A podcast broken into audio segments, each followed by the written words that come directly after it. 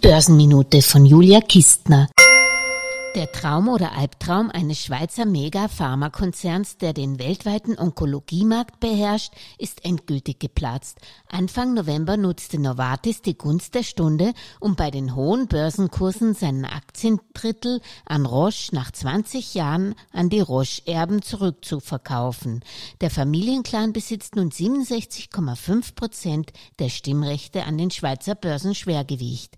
Familie Roche, die 19 Milliarden für den Rückkauf eigene Aktien zahlte, vernichtete sie kurzerhand, um ihren Einfluss im eigenen Unternehmen zu erhöhen.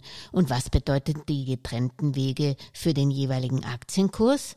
Der Konsensus der Analysten sieht die Entflechtung der Pharma-Riesen positiv.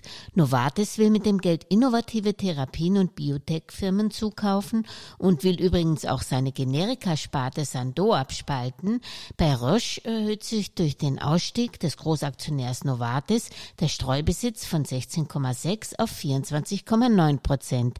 Damit können Roche-Aktien in den Swiss Performance Index aufgenommen werden, was den Titel zusätzlich beflügeln könnte.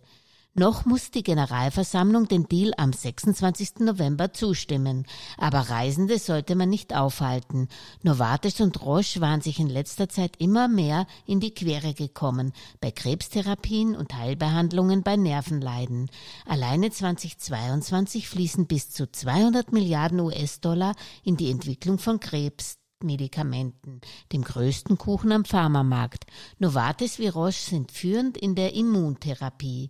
Novartis hat noch ein zweites junges Standbein mit Nukleartherapien. Roche ist wiederum führend bei der Bekämpfung von Multiple Sklerose. Als Langfristanleger gefallen mir die beiden Aktien.